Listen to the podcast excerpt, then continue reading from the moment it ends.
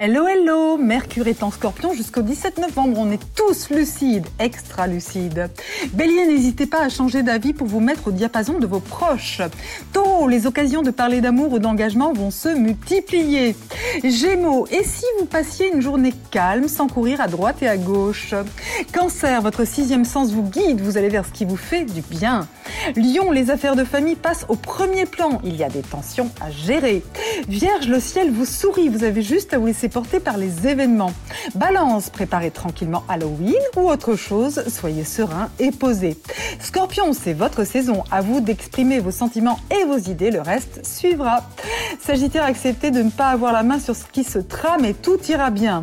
Capricorne, on vous aime, on se confie à vous. Vous êtes la star incontestée du jour. Verseau, votre côté provocateur est mis en lumière. Calmez le jeu, soyez zen.